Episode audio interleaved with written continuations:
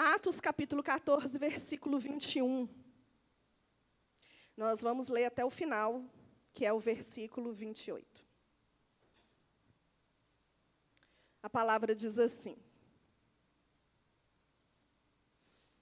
E tendo anunciado o evangelho naquela cidade e feito muitos discípulos, voltaram para Listra e Icônio e Antioquia, fortalecendo a alma dos discípulos, exortando-os a permanecer firmes na fé e mostrando que através de muitas tribulações nos importa entrar no reino de Deus e promovendo-lhes em cada igreja a eleição de presbíteros.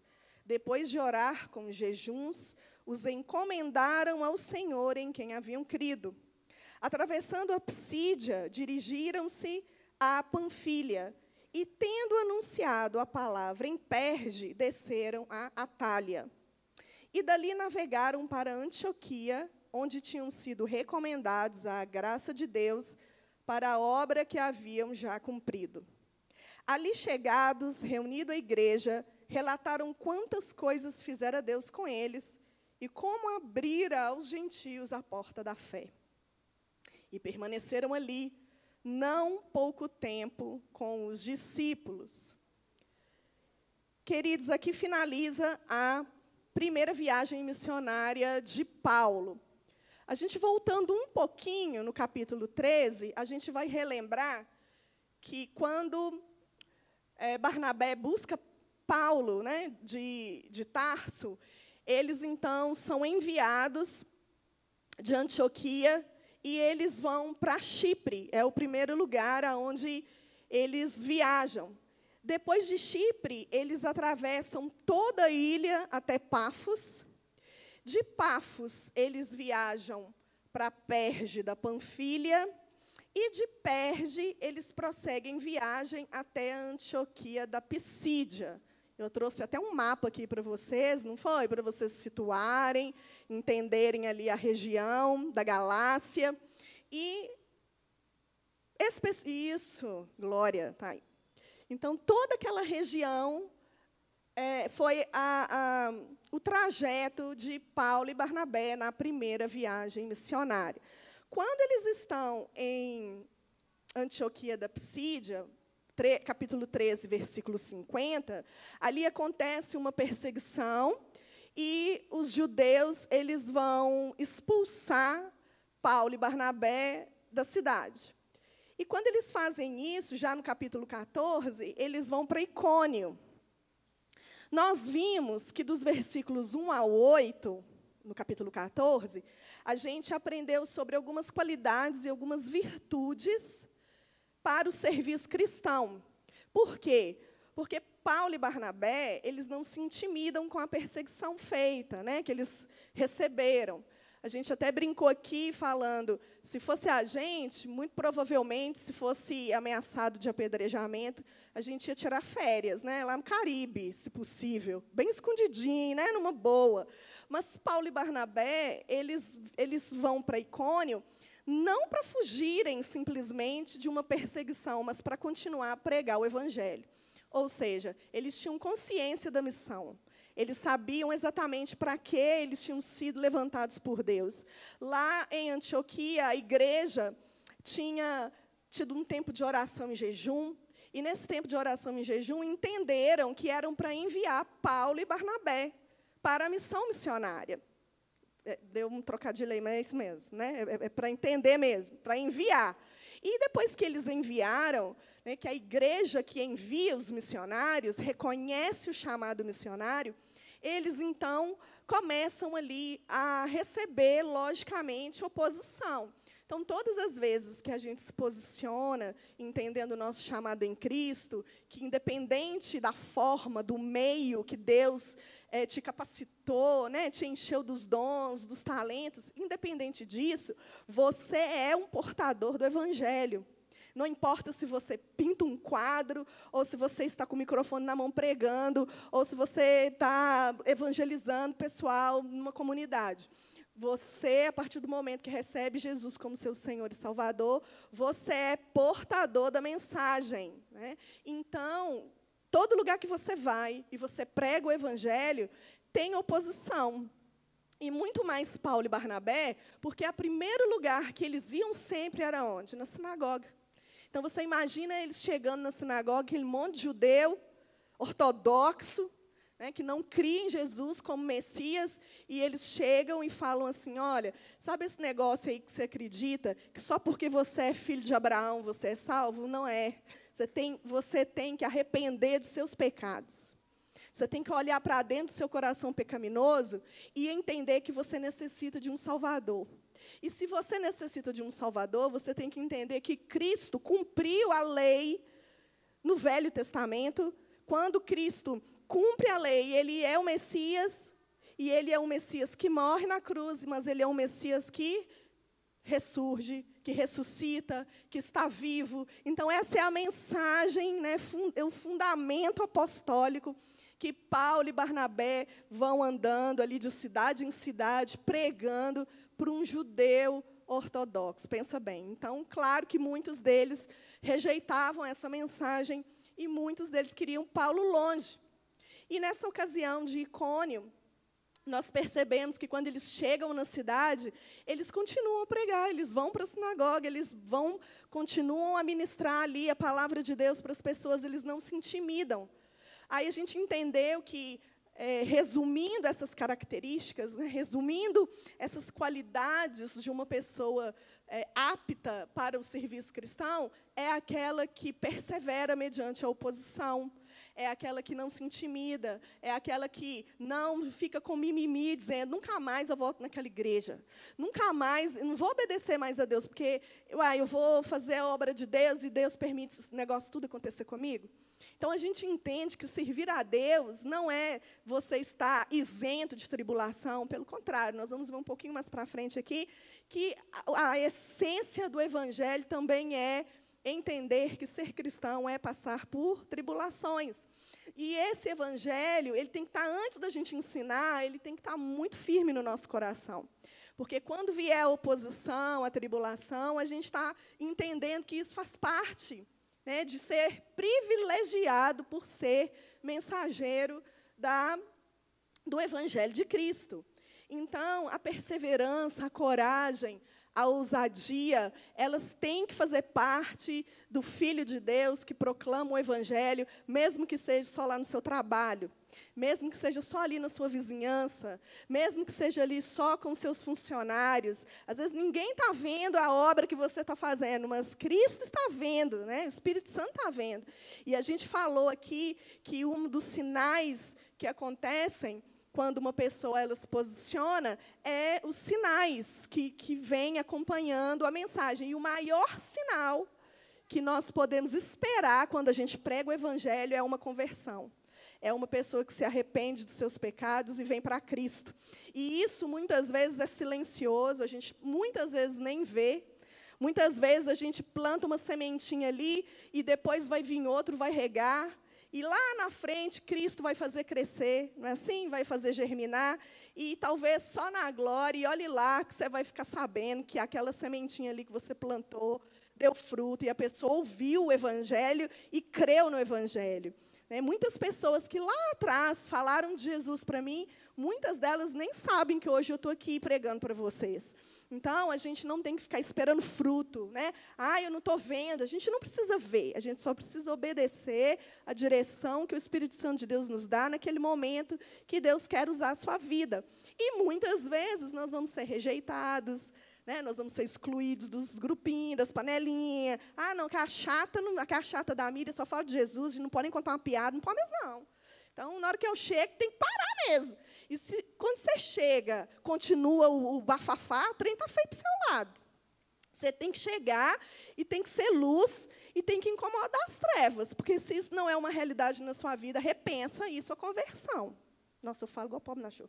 Aí, gente, é o seguinte: quando a gente entende essa questão das qualidades, né, que eu tenho que perseverar e não ser bajulado, não é que eu sou cliente de Deus, né? Que eu faço, ah, eu trabalho para Deus, eu dou dízimo, eu, eu faço isso e então Deus tem que me recompensar. Não é uma barganha, não é uma troca.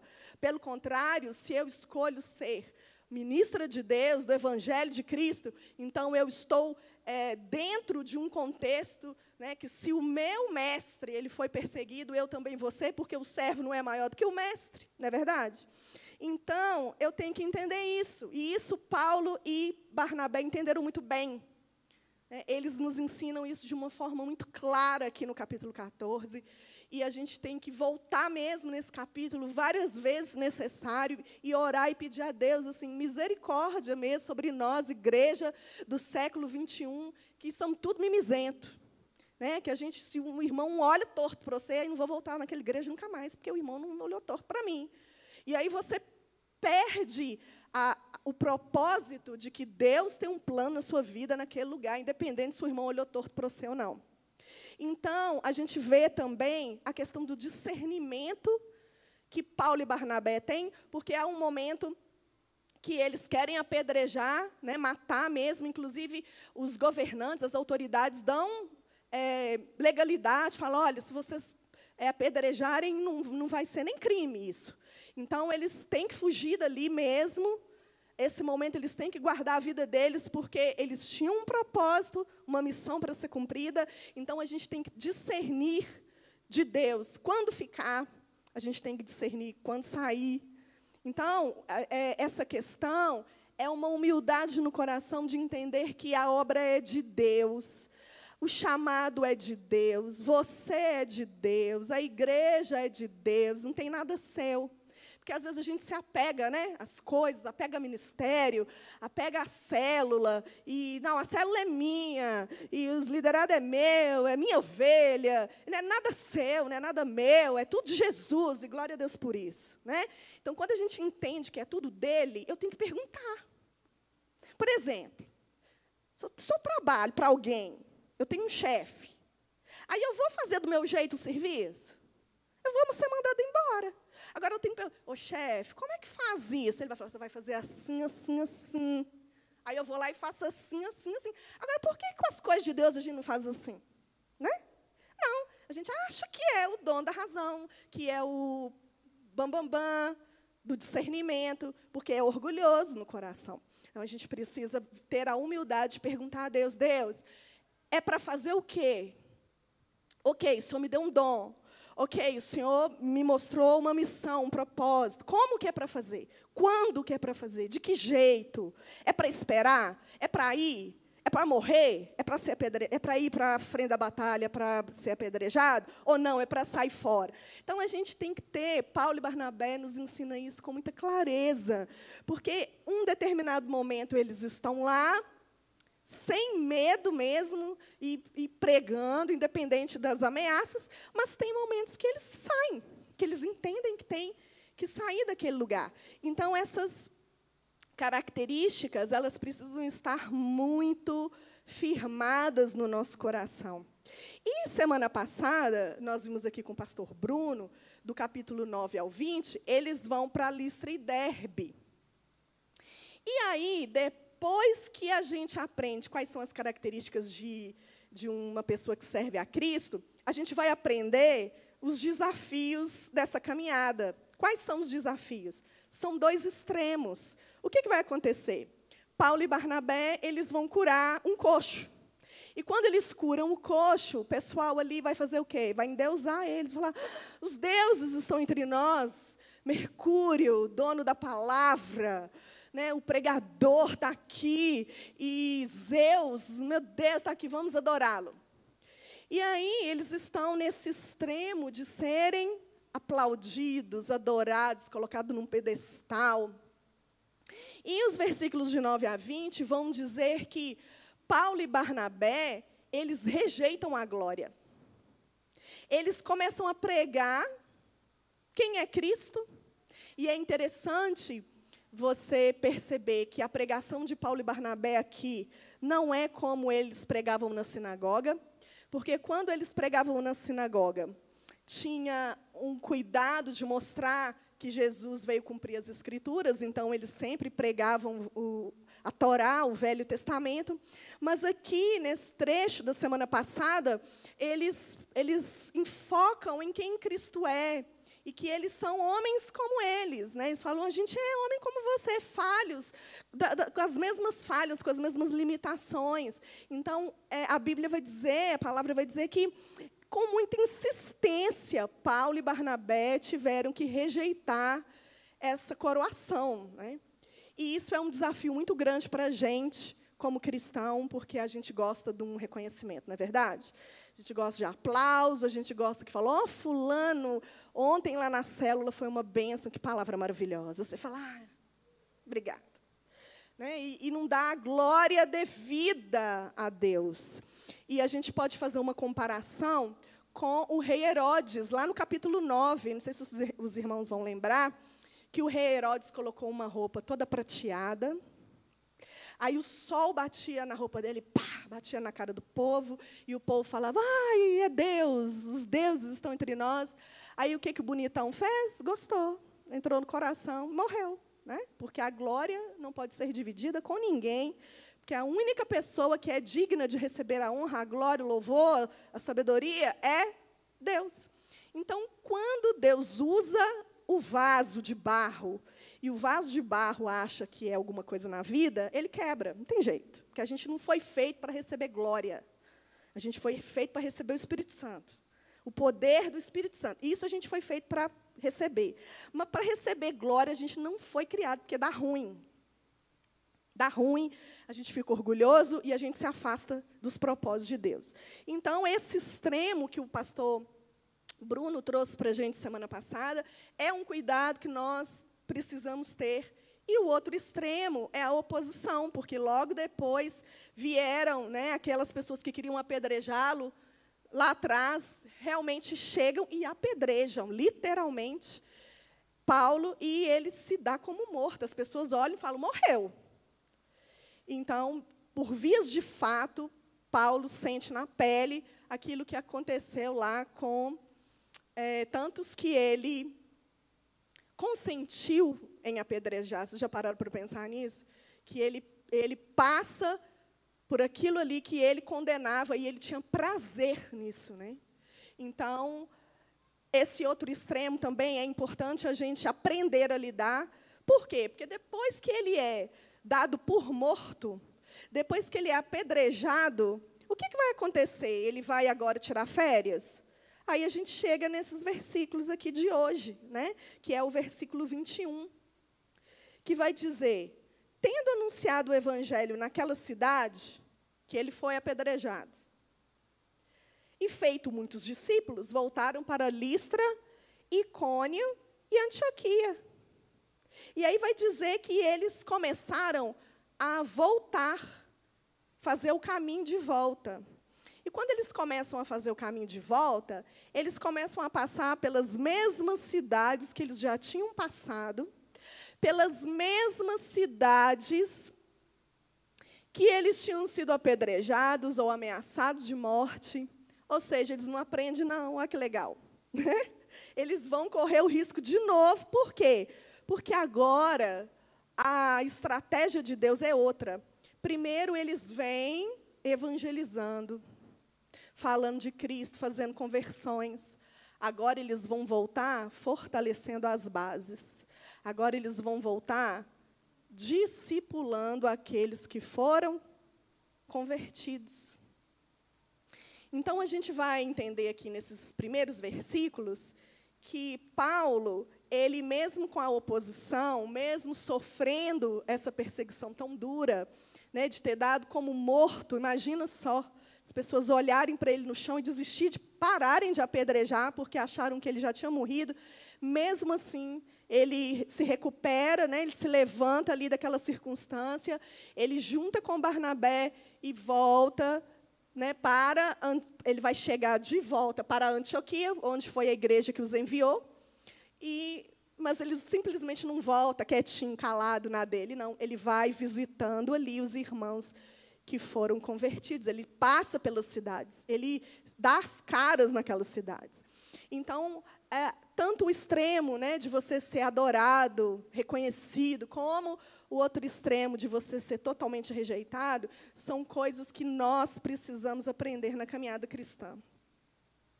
E aí eu queria é, ver com vocês o versículo 22, que vai dizer duas palavrinhas muito importantes para a gente, que é fortalecendo a alma dos discípulos e exortando-os a permanecer firmes na fé. O fortalecer e o exortar são é, verbos que, no grego, vão trazer uma ideia de consolidação, discipulado. E é isso que eu quero abrir um parênteses aqui hoje pela manhã e falar da importância do discipulado para a gente. Nós, como igreja, a gente tem que entender que não adianta, não adianta ter um ministério forte de evangelismo e a gente sair lá fora, fazer campanhas evangelísticas, fazer cantata de Natal, chamar gente não convertido e simplesmente a pessoa aceitar Jesus, levantar a mão, falar: "Olha, eu quero, ah, eu converti, quero Jesus" e soltar a pessoa. A gente tem que entender que a caminhada cristã, ela precisa de acompanhamento. E esse acompanhamento precisa de fortalecimento e exortação. E isso é feito tete a tete. Isso é feito quando eu chego perto de você e falo assim: e aí, como é que está a caminhada? Quais são as dificuldades? Está tudo bem? Você tem conseguido superar esse pecado? Essa questão aqui, ó, que você antes fazia e tal, você tem conseguido vencer? Como é que está o casamento? E, por outro lado, é uma moeda de dois lados, né, o discipulado. Quem é discipulado tem que se permitir ser cuidado. Porque hoje a onda, sabe qual é? É a seguinte: ninguém tem a ver com a minha vida. Ninguém tem nada a ver com meus problemas. Ninguém tem nada a ver com o meu casamento. E ninguém tem nada a ver com nada. E aí, sabe o que acontece com essa mentira do inferno? Você vai vivendo ali aquele problema, aí você chega aqui, entra, senta aqui, rindo, louvando, aleluia, glória a Deus, vai embora do mesmo jeito, porque você não permite ser cuidado no profundo. Então, veja bem, vamos fazer um, uma analogia. Nós somos o corpo de Cristo. O que é um corpo? O corpo é formado de células, certo? Nós temos células chamadas células T, que são células de defesa. Aí, quando entra um ser estranho dentro do corpo e ataca uma célula saudável, o que, que as células T, os linfócitos, tal, vai fazer? Vai olhar e vai falar assim: ó, oh, célula, você está com um, um ser estranho, eu vou te ajudar. E vai para fazer o quê? Pegar o vírus ali, a bactéria e tal, não é assim? Agora, você pensa se a célula que era saudável virasse falar para a célula T assim: não, porque isso não tem nada a ver com a minha vida, não. Faz sentido? Mas é assim que a gente age. Porque às vezes alguém que é mais experiente na palavra, é alguém que tem o dom de pastorear, é um líder de célula que está te acompanhando, é alguém que, né, líder de ministério, alguém que vê, olha para você e vê que precisa de andar junto. Aí fala com você assim aqui, eu vou lá na sua casa tomar um café, vamos lá em casa, vamos, vamos estudar a palavra juntos. Aí você, ah, tá, eu vou um dia. Ai, que saco. Aí a pessoa chega de novo, e aí, vamos? Você pode dia tal? Ai, não posso e fica protelando, por quê? Porque você não quer abrir e rasgar o seu coração. Então, o discipulado, ele precisa que essas duas coisas andem concomitantemente. Precisa de líderes que estejam disponíveis, que veja a igreja com olhos de, como célula T. Os líderes precisam olhar para a igreja e, e detectar, olha, tem um vírus ali, tem uma bactéria ali. E se eu não falar e, de, e destruir essa célula inimiga, o que, que vai acontecer com o corpo? Vai ficar doente, o corpo vai ter febre e pode morrer. Agora, por outro lado, a pessoa, a célula que foi contaminada, ela tem que desejar. Porque a gente também, muitas vezes, não tem bola de cristal, a gente tem discernimento, mas não tem adivinhação, né? Graças a Deus por isso. Então, eu não posso adivinhar que você está passando por uma coisa e eu tenho que adivinhar que chegar perto de você e falar que aqui está tudo bem, vamos conversar. Então, é mais fácil vocês chegarem a um líder e falar: me acompanha pelo amor de Deus, vamos andar junto. Eu preciso confessar meus pecados, eu preciso de oração, eu preciso, sabe, que você me ajude, claro, com pessoas de confiança, né? Não dá para contar a sua vida para qualquer um. Mas os irmãos estão entendendo que é uma situação de discipulado. Por isso, né, ainda dentro do parênteses, por isso a nossa igreja caminha é, em células. Porque em células, no pequeno grupo, a gente consegue entender, detectar, perceber. Com o olhar, a gente percebe se a pessoa está bem, não é verdade? Você chega no lugar, você olha e fala assim: o que foi? Você não está normal, não? Não, está tudo bem, está não, nós vamos conversar, depois vou te ligar. O que foi, fulano, que estava com a cara? Aí, aí, a pessoa fala, ah, isso me ajuda em oração. Então, quando você está num grupo menor e, e você se deixa ser conhecido em comunhão, né, você está ali toda quinta, todo sábado, seja lá o dia que for, e, e, você não vai, aí a pessoa sente sua falta, fala, ô fulano, por que, que você não foi? Sentiu sua falta. Ou seja, você, você passa a ser parte daquilo ali. Então você é cuidado. E ali, não só nesse sentido de contar problemas, mas o discipulado é também você aprender com o outro. Né? A gente percebe uma coisa muito clara.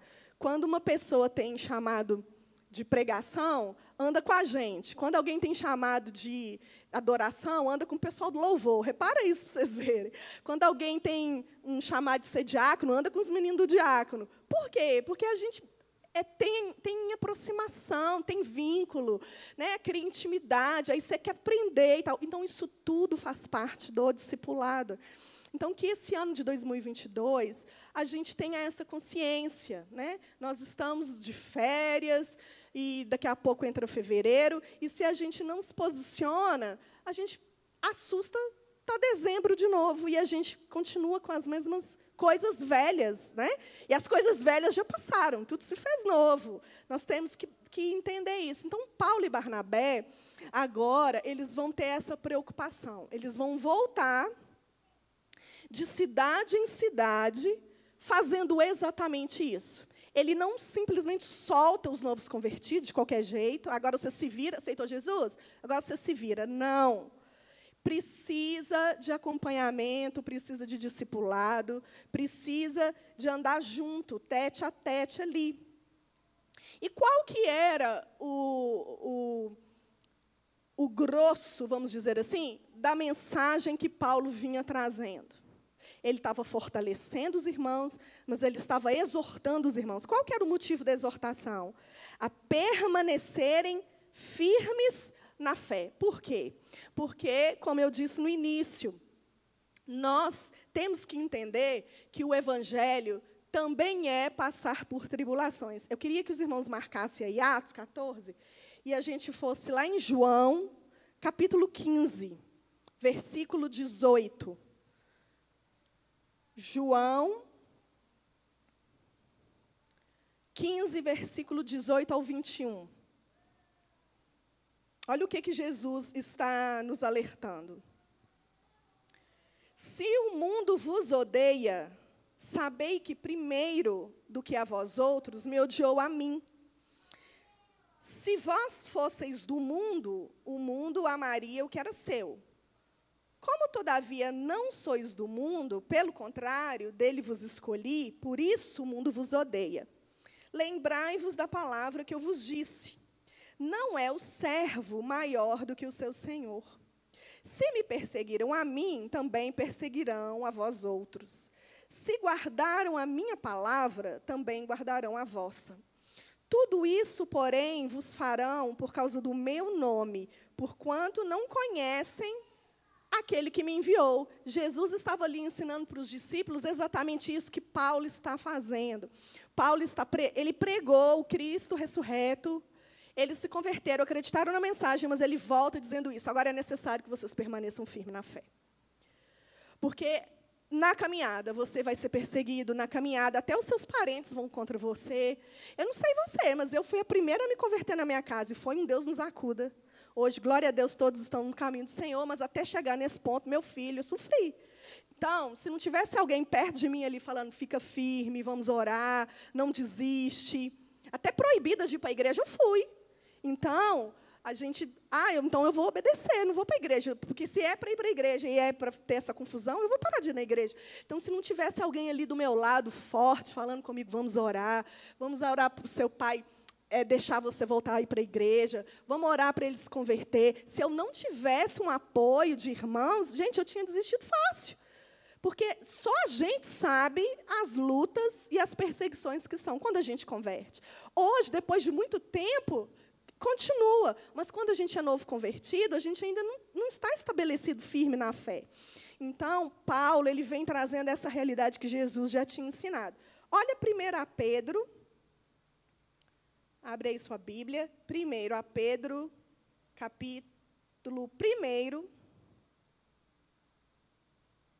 versículos 6 e 7. 1 Pedro, capítulo 1, versículos 6 a 7. Nisso exultais. Nisso o quê? Pedro está falando em Jesus, na sua glória, na sua ressurreição, na obra de Cristo. E aí ele vai dizer: Nisto exultais, embora no presente, por breve tempo, se necessário, sejais contristados por várias provações, para que, uma vez confirmado o valor da vossa fé, muito mais preciosa do que o ouro perecível, mesmo apurado por fogo, redunde em louvor, glória e honra na revelação de Jesus Cristo. Então, se você realmente colocar o seu coração para ler as Escrituras, principalmente o Novo Testamento, você vai ver que várias passagens bíblicas estão nos fortalecendo na fé em relação às lutas e perseguições. As lutas e perseguições são apenas um, um sinal de que você realmente é um discípulo de Cristo. Se você é discípulo de Cristo, então você vai passar por essas situações. Esse é o verdadeiro evangelho. Não é um evangelho que vai falar que a sua vida vai melhorar, que você vai comprar um carro novo, uma casa nova, vai viajar para os Estados Unidos e vai dar tudo certo na sua vida, apesar de tudo isso poder acontecer, porque Deus pode fazer tudo isso na sua vida, que isso não é pecado.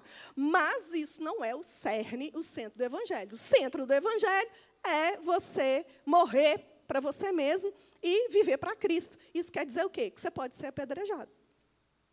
Não literalmente falando, mas pode ser apedrejado no coração dos outros, né? Então, é, esse era o, o núcleo do discipulado de Paulo em relação a esses novos convertidos. Então, quando chega um novo convertido na nossa igreja, quando chega um novo convertido lá na sua célula, você tem que estar perto por isso, porque é fato que ele vai passar por tribulações, como você passa também, mas ele precisa ter alguém ali do lado para ser uma fonte mesmo, né, para estar orando com ele, para ser uma mão, um canal de Deus na vida dele ali. Então, no versículo 23, ele vai dizer isso. Que promovendo-lhe em cada igreja a eleição de presbíteros. Então, depois que ele é, prega, ele vai discipulando, ele vai trazendo ali o fundamento cristão mesmo, ele vai fazer o quê? Ele vai promover presbítero, líderes para a igreja. Como que ele faz isso? Olha aí o versículo 23 depois de orar com jejuns. Então, olha que interessante. Como que discípulo aprende com seu mestre? Eles estavam lá em Antioquia, Paulo e Barnabé. Aí a igreja de Antioquia fez o quê? Estavam orando e jejuando e entenderam no espírito que eram para enviar Paulo e Barnabé, depois de um tempo de oração e jejum. Agora, o que, que Paulo e Barnabé vai fazer? A mesma coisa para colocar ali líderes que irão substituí-los naquelas igrejas locais, eles vão orar e jejuar. Isso por quê? Porque nós já falamos antes, o dono da igreja não é eu, não é você. Eu não vou colocar uma pessoa para liderar comigo porque eu gosto dela, porque eu tenho afinidade, porque é minha amiga, porque, não, gracinha, amiga. Não. Você vai orar, você vai jejuar, E mesmo se você não vai com a cara da pessoa, ah, não com a cara. Não interessa, porque a obra não é sua, a obra é de Deus. E se Deus está levantando aquele líder, não é da sua conta, você só tem que obedecer como líder. Porque a gente tem dessas coisas, né? Então a gente tem que aprender que a gente não privilegia as pessoas porque a gente gosta das pessoas. Mas a gente tem que ser um meio facilitador para que Deus use as pessoas. Amém? Eu vou repetir isso, que eu acho muito, muito sério. A gente não pode ser pessoas que facilitam ministérios camuflados de puxa-sacos. Né? Vou andar com fulano porque fulano tem o dom, tem todo o poder para me colocar, para fazer isso, e eu quero fazer isso. Não. Você vai em oração e jejum, entendendo no espírito quem Deus está levantando como líder naquele lugar. Isso é dependência do Espírito Santo. E quando eles fizeram isso, o que, que eles fizeram? Encaminharam, encomendaram ao Senhor em quem haviam crido. Então, olha que interessante. Paulo prega, Paulo discipula, Paulo levanta líderes e encomenda. Tipo assim, meu filho, agora é com você. Tchau e bênção. Depois, o que, que Paulo vai fazer? ele vai escrever cartas, ele vai fazer algumas visitas, mas o líder é aquele ali que ele enviou. O que, é que eu quero dizer com isso? Muitas vezes nós nos achamos bons demais para dar espaço para o outro vir e liderar. Muitos têm um chamado de desbravadores, né? Aqui são os apóstolos, hoje a gente chama dos missionários. Porque hoje nós não temos apóstolos que traz fundamentos mais. Todo fundamento está escrito na palavra de Deus. Mas nós temos os missionários. O que, que eles fazem? Eles chegam num determinado lugar que não tem igreja, por exemplo, aí eles vão ali faz um pequeno grupo, uma célula, aí ele vai crescendo, ele vai liderando ali, ele vai fundamentando, discipulando aquele pequeno grupo, aí ele detecta ali através do Espírito um líder, e aí quando ele vê que está a igreja fundamentada, ele vai para outro lugar, fazer a mesma coisa no lugar onde ainda não tem, porque esse é o chamado dele. Mas muitas vezes o que, a gente faz? A gente acha que se a gente sair dali, se a gente sair daquele ministério, o ministério vai morrer, porque a gente é bom demais. Né? E Deus está falando com você. Agora, fulano vai liderar no seu lugar, porque eu tenho outra coisa para você. Mas aí você não vai para o novo, porque você está pegado no velho. Né? Então, a gente tem que aprender essas questões práticas de ministério. Então, esse capítulo 14 é muito importante para nós como igreja, porque a gente está vendo que, se a obra é de Cristo, eu não preciso me apegar, porque se as coisas dão certo lá no ministério, não é porque eu sou boa, é porque, apesar de mim, Deus faz. Amém? E aí, no versículo 24 a 26, vai falar das cidades onde eles voltaram né, que eles, atravessando a Pisídia, dirigiram-se a Panfilha e, tendo anunciado a palavra em Perge, desceram a Talha e dali navegaram para Antioquia, ou seja, voltaram para o lugar de origem. Finalizou a primeira viagem missionária, onde tinham sido recomendados a graça de Deus para a obra que havia sido cumprida. E aí, no, no versículo 27, olha o que vai acontecer. Ali chegados, reunida a igreja, relataram quantas coisas fizeram Deus. Ou seja, eles reúnem a igreja ali, e começam a testemunhar, eles começam a contar: olha, aconteceu isso, nós fomos perseguidos, eu fui pedrejado, quase morri, mas foi uma bênção. Por quê? Porque Deus abriu o evangelho para os gentios. E não era esse o propósito de Paulo? Paulo não foi chamado para pregar para os gentios? Então, Paulo está contando os testemunhos dessa obra maravilhosa que foi a primeira viagem missionária. Apesar dele ter sido perseguido, apesar de ter havido oposição, apesar de João Marcos ter abandonado eles, não ter aguentado a pressão, né, que às vezes a gente está ali no ministério, aí uma pessoa assim, sabe, que você, você acha que pode contar com a pessoa, vira para você e fala que eu vou sair do ministério, não está dando, e tal, estou sem tempo, Deus tem outras prioridades para mim. Aí você fica arrasado, fica, nossa, fulano saiu, como é que eu vou dar conta agora? Como é que vai ser? Então, apesar de todos esses percalços no caminho, Paulo está dizendo que foi uma bênção. E o que, que ele fala? Ele está dando glória a Deus. não foi ele. Não é ele que é bom. Não foi porque ele é muito duro na queda que ele conseguiu, então, continuar e perseverar. Foi porque Deus era com ele. Deus era com ele. E aí ele vai dizer quantas coisas fizera Deus com eles e como abrira aos gentios a porta da fé. John Stott, ele vai trazer três pontos importantes que Paulo vai fazer nesse retorno para a igreja de Antioquia. Ele vai dizer que é importante a instrução apostólica, ou seja, quando ele volta consolidando o evangelho, consolidando a mensagem de Cristo, mas também consolidando a, a necessidade da perseverança na fé através né, de, de perseverar mediante a oposição. Ele fala da supervisão pastoral, que é importante, ou seja, é importante ter pastores dentro da igreja que pastoreia o rebanho, que discipula o rebanho, que vê as necessidades, né, que vê o vírus, a bactéria entrando ali e aponta a falha, aponta o erro doutrinário. E também o terceiro, a fidelidade divina, ou seja, o Espírito Santo era aquele que cuidava de cada igreja. Quando ele encomendava o líder para Deus, né, dizer, olha, agora é com você, ele tinha certeza absoluta que Deus não ia deixar aquela igreja órfã. Ele sabia que ele plantava, outro ia é, regar, mas Deus é quem dá o crescimento. A gente tem que ter esse entendimento de que a obra de Deus é dele e é ele que tem a responsabilidade de manter aquela obra. É ele que tem a, a responsabilidade de sustentar a igreja. Então, nós precisamos aprender que a igreja verdadeira, ela precisa ter esses três pontos primordiais: o ensino apostólico, a supervisão pastoral e o Espírito Santo agindo e governando tudo que se faz dentro da igreja. Isso é ser igreja. Ser igreja não é prédio bonito. Ser igreja não é estar em lugar turístico. Ser igreja é ter esses três pontos, mesmo que a gente não tivesse lugar para ficar. Igreja sou eu e você. Isso é um prédio. E nós precisamos entender isso. Que para ser igreja de verdade, para ser igreja verdadeira, a palavra tem que ser pregada tem que ter pastores capacitados. E tem que ter o Espírito Santo. A palavra sendo ministrada. O Espírito Santo atuando. Porque não adianta ter só palavra. E também não adianta ter só Espírito Santo.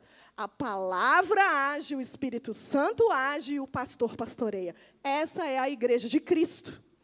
Essa é a igreja de Atos. Essa é a igreja de hoje. E nós precisamos estar atentos.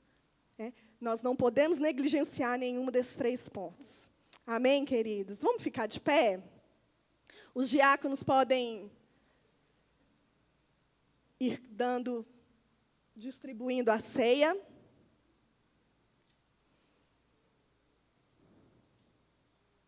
E eu quero que você abra comigo em 1 Coríntios, capítulo 11. E nós vamos aproveitar esse domingo chuvoso, com essa palavra que nos exorta essa manhã. Você dizer, Miriam, de tudo que você falou, que eu preciso levar para casa, você precisa levar para casa, que você precisa permanecer firme na fé, independente das circunstâncias em que você vive. Ser discípulo de Cristo é também passar por provações. A gente olha para o lado, a gente percebe algo. Nós estamos no mundo, mas nós não somos do mundo. Assim Jesus orou em João capítulo 17. E se você não pertence ao mundo, com certeza o mundo vai te odiar. 1 Coríntios, se você receber aí os seus elementos da ceia, você que está em casa também, Prepare aí, pegue, distribua para sua família. 1 Coríntios, capítulo 11, o versículo 23, vai dizer: Porque eu recebi do Senhor o que também vos entreguei que o Senhor Jesus, na noite em que foi traído, tomou o pão e, tendo dado graças, o partiu e disse: Isto é o meu corpo que é dado por vós. Fazei isso em memória de mim. E por semelhante modo, depois de haver ceado, tomou também o cálice, dizendo: Este cálice é a nova aliança no meu sangue. Fazei isso todas as vezes que o beberdes em memória de mim. Porque todas as vezes que comerdes este pão e beberdes o cálice, anunciais a morte do Senhor até que ele venha. Essa manhã é uma manhã de relembrarmos, trazer à memória que se o nosso Jesus, ele morreu na cruz, ele foi moído no madeiro, ele também ressuscitou. E nós temos que lembrar essa manhã com o nosso pão e o nosso vinho, o nosso suco de uva. Nós temos que relembrar que se nós somos discípulos dele, nós também estamos sujeitos às mesmas provações e tribulações. Mas nós aprendemos com Paulo essa manhã. Nós aprendemos com Barnabé essa manhã. Nós temos o discernimento do Espírito. E o Espírito Santo nos dá poder, poder para testemunhar. É interessante, irmãos, nós com o pão e o vinho nessa manhã, podendo relembrar que o nosso Cristo morreu para nos enviar o seu Espírito Santo.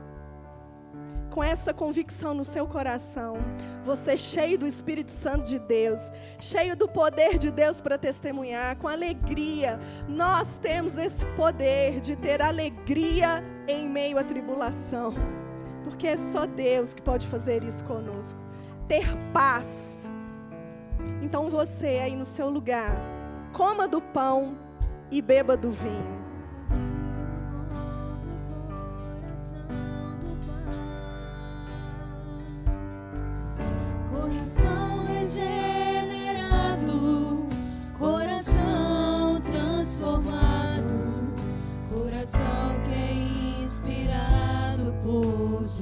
Adore o Senhor aí no seu lugar.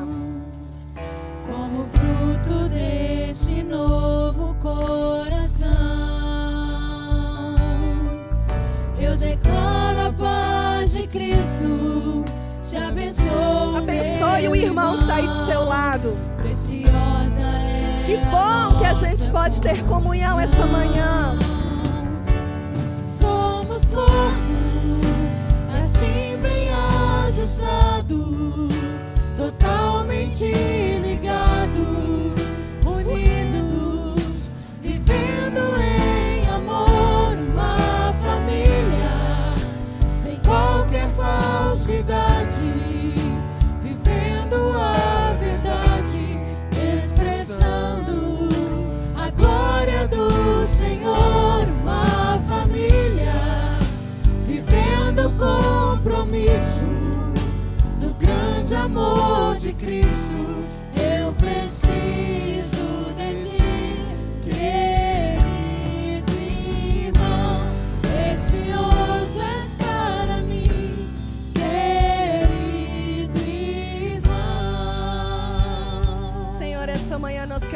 louvar e te agradecer pela tua palavra.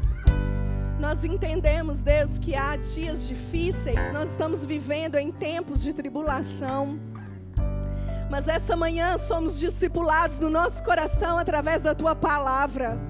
Essa manhã nós recebemos a força que tem em sermos filhos de Deus, em entregarmos a nossa vida, o nosso coração a Ti. Porque nós temos poder para testemunhar, nós temos poder para permanecer firmes, mesmo em dias, ó Deus, angustiosos, angustiados. Ó Deus, essa manhã nós queremos te agradecer pelo teu filho Jesus, por ter morrido em nosso lugar, por ter levado a condenação que era nossa.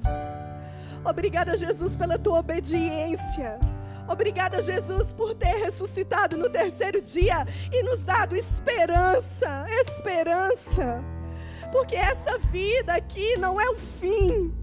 Nós estamos aqui como, como, peregrinos nessa terra, como mensageiros do teu evangelho. Coloque em nós essa responsabilidade, Deus, de entender, ó Pai, que não somos clientes do evangelho, que não temos que exigir bênçãos do Senhor, pelo contrário, nós temos que nos posicionar como servos. E se o, se o meu Senhor, ele passou por tribulações e foi perseguido, eu também vou ser, porque eu não sou maior do que o meu Senhor. Traga-nos essa consciência, Deus, de que se nós passamos por tribulações, há uma glória maior. Ah, ó oh Deus, algo por vir que nós não temos convicção a bênção, a glória, a alegria de viver com o Senhor na eternidade, Deus. Consola os meus irmãos que passam por dificuldade. Consola os meus irmãos que passam por luto, Deus. Consola os meus irmãos que passam por enfermidade em casa. Ah, Deus, fortalece-nos, fortalece-nos. Em nome de Jesus e nos capacita assim como Paulo e Barnabé voltaram para a igreja local, contando os testemunhos daquilo que o Senhor fez, nós queremos chegar no grande dia, alegres, alegres, porque cumprimos o chamado do Senhor e nós dependemos totalmente do Teu Espírito Santo para isso. Que nós possamos voltar para casa essa manhã, certos de que o Senhor reina o Senhor é soberano sobre todas as circunstâncias e que o teu nome é engrandecido em nós e através de nós. Você pode aplaudir o Senhor? Aleluia! Vá em paz, querido. Que o Senhor te abençoe.